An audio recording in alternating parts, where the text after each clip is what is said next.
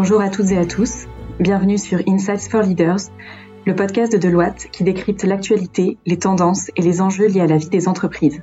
Nous vous donnons rendez-vous à chaque épisode pour partager notre vision, nos idées, nos conseils et nourrir la réflexion des dirigeants d'entreprise autour de trois grandes thématiques, la technologie, le développement durable et les talents. Aujourd'hui, nous débutons une série de quatre épisodes sur le futur de l'externalisation. Pour ce premier volet, nous accueillons Philippe Rasek, associé responsable des activités d'externalisation pour Deloitte en France, et Thibaut Delabouvrie, associé responsable du cloud et de la Digital Factory de Deloitte France. Nous reviendrons sur ce qu'est le futur de l'outsourcing, les enjeux auxquels il répond et les clés de réussite pour le mettre en place efficacement. Alors, première question, Philippe, peut-être pour commencer, pouvez-vous tout simplement définir ce que l'on appelle le futur de l'outsourcing, le futur de l'externalisation? Alors, je, dirais en quatre ou cinq points euh, clés euh, les, les, choses suivantes. D'abord, euh, qualifierait l'avenir euh, de l'outsourcing comme d'un avenir prospère. Historiquement, on le sait, c'est un, marché, ce sont des solutions qui ont des taux de croissance de, à deux chiffres, hein, plus, plutôt 10 à 12% euh, un peu partout dans, dans, le monde. Et je pense que ça va continuer. En tout cas, c'est ce que nos études nous illustrent euh, de par le monde. Je pense que les leviers usuels qui ont été euh, qui ont permis de faire prospérer l'outsourcing, c'est-à-dire euh, l'optimisation des processus, des outils, euh, les, les, logiques de gouvernance et l'alignement des compétences vont être des leviers qui vont perdurer, mais par contre, il y a un certain de choses qui vont changer. Euh, nos clients, et là aussi nos études l'illustrent et notre expérience propre chez Deloitte aussi, bien sûr, ce, cet outsourcing va continuer à prospérer dans toutes sortes d'environnements, des entreprises de toute taille, de toutes industries, dans toutes les géographies, je l'ai évoqué, mais fondamentalement, les clients repensent l'exécution de leur stratégie, repensent leur organisation du travail et de manière très opérationnelle réfléchissent à nouveau sur les meilleurs modus operandi. Les objectifs, c'est toujours euh, l'efficience, c'est toujours l'agilité, mais ce que je pense qui est nouveau, c'est que euh, on va s'appuyer sur des leviers supplémentaires ou en tout cas de plus en plus prépondérants au nombre de trois de notre point de vue. La technologie, robotique, intelligence artificielle, etc.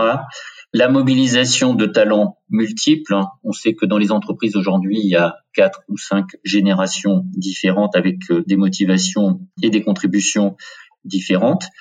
Euh, et puis, euh, il y a aussi la question de l'organisation du travail, de la localisation du travail. Tout ça, finalement, au service d'une pensée commune et très forte qui est d'intégrer la logique du développement durable dans ces modèles organisationnels qui se déploient avec l'outsourcing. Donc il y a des mots-clés qui vont revenir de manière très très constante. Hein. On va dire qu'il y en a euh, six ou sept. Il y a évidemment, on l'a évoqué déjà, euh, l'impact très très fort de la technologie. De manière très concrète, euh, l'intelligence artificielle, le cognitif, la robotique sont des, des, des, mots qui sont très au cœur du futur de l'outsourcing. Euh, l'importance de la maîtrise des data, on parle de tsunami des data, et puis euh, l'émergence croissante dans les solutions d'externalisation, d'intégration de la, de, la robotique pour automatiser de manière très croissante toutes les tâches qui peuvent l'être. Ça, c'est sur le levier de la technologie. J'ajoute très volontiers que le levier à combiner avec la technologie de la mobilisation des talents, il est extrêmement important et que pour avoir des modèles d'outsourcing dans le futur qui sont performants, il faut intégrer la logique des plans de carrière de ces multiples générations qui composent les équipes dans les entreprises, la diversité euh, générationnelle et puis euh, euh, quelque chose qu'on dit très fortement évidemment aujourd'hui, c'est la démocratisation du télétravail. Alors je pense que une fois qu'on a décrit ça de façon très très très structurelle, on doit ajouter, on peut ajouter que le, le contexte actuel, contexte Covid 19 il, il, doit être intégré. Les entreprises l'intègrent dans cette modélisation et dans cette utilisation dans le, dans le futur de l'outsourcing.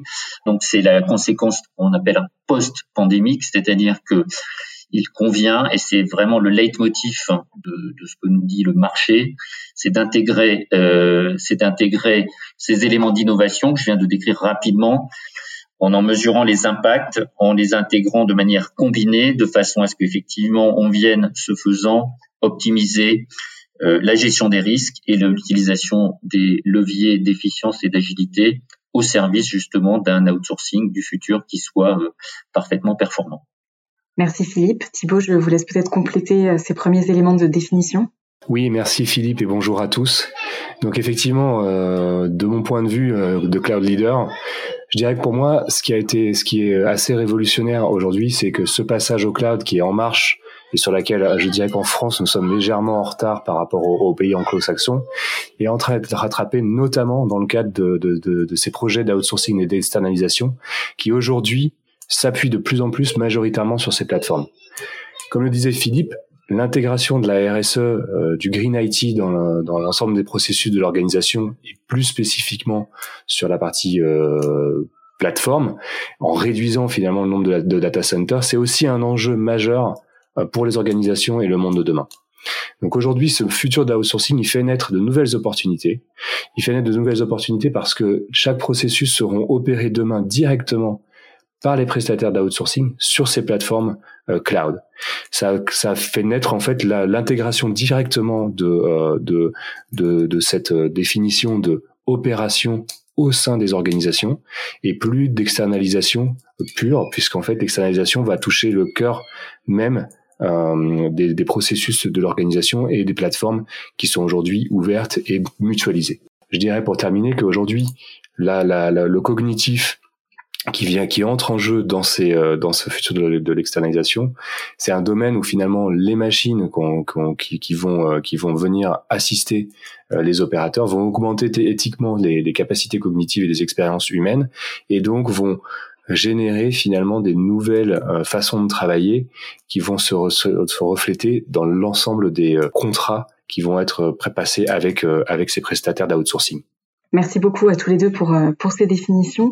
Alors peut-être pour mieux comprendre l'importance de cette notion d'outsourcing, pouvez-vous nous expliquer à quels enjeux fondamentaux de transformation des entreprises est-ce que l'on répond quand on met en place un processus d'externalisation? C'est une, une, question, c'est une question très très très importante et là encore on, on peut combiner euh, le, le, feedback en quelque sorte de notre de notre propre expérience euh, chez Deloitte, mais plus globalement d'exploiter les, les, les, retours de, de, de, nos études mondiales sur sur euh, l'avenir de l'outsourcing. Ce qui ressort, c'est qu'il y a trois il y a trois grands enjeux pour, pour pour les pour les entreprises et pour les directions d'entreprise. C'est c'est d'abord évidemment le contexte l'explique aussi renforcer la résilience. Il faut, il faut faire face, grâce à des modèles organisationnels, à, à cette conjoncture euh, incertaine, à cette difficulté euh, évidemment importante sur la, sur la top line des entreprises. Il y, a, il y a un enjeu majeur, bien sûr, de continuer à maîtriser la qualité de service, de délivrer sur les processus qui sont l'objet de l'externalisation, le niveau de qualité de service qui va bien, de tenir les fameux indicateurs de performance de manière euh, constante, mais ça c'est pas c'est pas nouveau il faut euh, aussi euh, intégrer euh, de manière peut-être plus importante encore le problème de la continuité des opérations, business continuity, qui est évidemment un, un, enjeu majeur et effectivement la, la, la contrainte d'une organisation de travail qui passe par beaucoup de télétravail, ça induit de nouveaux risques et quelque part de nouveaux de nouvelles parades pour pour gérer positivement cette business continuity. Donc tout ça c'est la qualité de service et la continuité du service c'est évidemment, et, les sondages les plus récents, de, enfin les études les plus récentes nous, confirment. L'enjeu aussi, c'est la maîtrise des coûts, parce qu'évidemment, à partir du moment où on a une certaine incertitude sur la top line, plus on est capable de variabiliser ses coûts, plus on est capable de trouver effectivement des, des parades, et c'est l'objectif aussi de l'outsourcing en matière de, maîtrise des coûts et de réduction du coût total de, de possession, hein, le fameux TCO, et, mieux effectivement on va valoriser le, schéma. Donc ça c'est le sujet de la résilience. Le deuxième point c'est l'intégration et ça va bien avec la notion de déficience. Hein, c'est l'intégration maîtrisée de la technologie. Encore une fois en la conjuguant avec une mobilisation des équipes et des motivations importante et, qui est nécessairement plurielle compte tenu de la multiplicité de générations mobilisées dans les, schémas d'outsourcing, comme de façon plus générale dans le monde du travail aujourd'hui. Donc le, sujet de la technologie il est très important. On, sait, enfin en tout cas nos, études le montrent, que le, cloud est vu dans 90% des, cas comme un vrai catalyseur pour la mise en œuvre de BPO, parce qu'évidemment il est en synergie avec euh, la logique d'externalisation. La, la, RPA, la robotique est vue aussi euh, à 75% de, des répondants de nos études comme euh, quelque chose qui est intégré et considéré dans la décision pour aller dans le, dans le BPO. Et puis, euh, évidemment, il y, a, il y a la logique de la digitalisation, de la dématérialisation de toutes sortes de documents, hein, factures, contrats, etc., qui participent de cette de cette importance finalement du levier de la technologie pour euh, pour bien relever l'enjeu d'une externalisation aboutie. Et puis la troisième dimension qui est très importante aussi, qui est un enjeu majeur de transformation d'entreprise, bah, c'est de continuer à augmenter le scope et le rythme auquel on peut réaliser des projets d'externalisation. Il y a une notion de, vitesse d'exécution, de rapidité, il y a une certaine urgence à trouver les solutions d'efficience. Effectivement, être capable de, de, mobiliser des prestataires qui soient euh, réactifs hein, et soient capables aussi d'aller au-delà du scope historique de l'externalisation, qui était plutôt le, les processus euh, fonctionnels, le transactionnel. C'est évidemment quelque chose qu'on constate et auquel on, on participe évidemment euh, activement pour bien répondre à ces enjeux tels qu'ils sont vus par les entreprises. Merci beaucoup Philippe. Donc on comprend bien effectivement l'importance de l'externalisation pour les entreprises. Alors peut-être pour terminer très concrètement, quelles sont d'après vous euh, les clés de réussite et les leviers à activer pour réussir cet outsourcing du futur?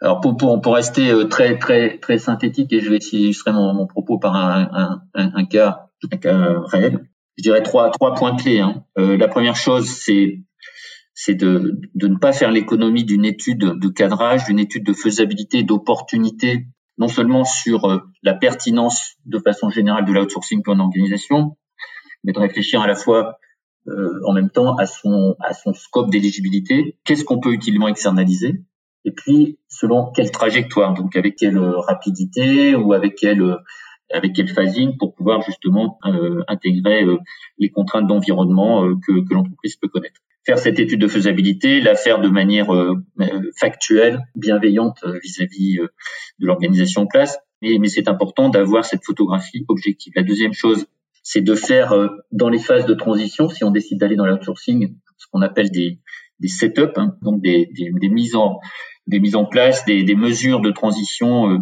qui consiste à, à préparer euh, une production avec l'outsourcing qui soit bien euh, solide et maîtrisée. C'est-à-dire à nouveau ben, bien travailler sur euh, l'optimisation en, en, amont de la bascule des, des processus, réfléchir à nouveau sur l'intégration de la technologie, bien réaligner les compétences, donner des modalités de gouvernance qui sont qui sont pragmatiques avec des KPI pertinents en nombre nécessaire et suffisant. Ça c'est le sujet du setup. Et puis enfin, accompagner le changement. Un outsourcing, c'est c'est une transformation, c'est une transformation souvent importante. Euh, il faut il faut l'accompagner, il faut communiquer, il faut montrer euh, aux personnes concernées que que c'est gagnant euh, collectivement, mais c'est aussi gagnant individuellement. Il faut souligner autant que possible des gains rapides pour pour embarquer en quelque sorte les, les, les équipes en place dans dans cette transformation. Si je prends un exemple très concret sur sur sur sur sur tout cela, et j'y ajoute évidemment euh, que en troisième point, puisque puisque j'évoquais trois points, la, dynamique concertée de l'intégration de la technologie et, des talents. Donc une fois qu'on a intégré ces trois points, je pense qu'on est dans une situation où on doit réussir euh, son projet outsourcing. On, a l'exemple, par exemple, dans le domaine banque assurance d'une grande organisation euh, qui avait euh, sur ses activités, ses processus RH, euh, cette question. Elle a exactement euh, décliné euh, les trois points, notamment que, que j'évoque là, en, se donnant les, moyens de, cadrer le, rythme et les objectifs poursuivis par cette transformation. Euh, donc avec une idée de, le faire de manière progressive, en, s'alignant sur des éléments de, culture importants d'entreprise comme le, respect vraiment du travail rendu historiquement par les équipes concernées, euh, une volonté de déployer l'outsourcing de manière alignée sur l'attrition naturelle du personnel. C'est donc ce qui a été fait et ce qui s'est d'ailleurs combiné avec un autre objectif qui était important dans cette euh, dans cette expérience, qui était d'avoir un, retour sur investissement rapide. De fait, il a été inférieur à 18 mois, euh, un, payback important puisque les, économies sur le coût complet ont bien été au-delà de 30%. Et de façon globale, euh, cette perspective et ce travail qui a été fait pour ce pour cette euh, grande organisation euh, banque assurance va se poursuivre avec à présent l'intégration de nouvelles composantes de ce futur de l'outsourcing et notamment la problématique éventuellement d'une forme de délocalisation de certaines activités et puis surtout, je dirais, l'intégration du levier télétravail que j'évoquais tout à l'heure comme étant parfaitement euh, important pour euh, effectivement euh, continuer à gagner en efficience et bien entendu en conservant toute la motivation des équipes concernées chez le prestataire et bien entendu au service du client.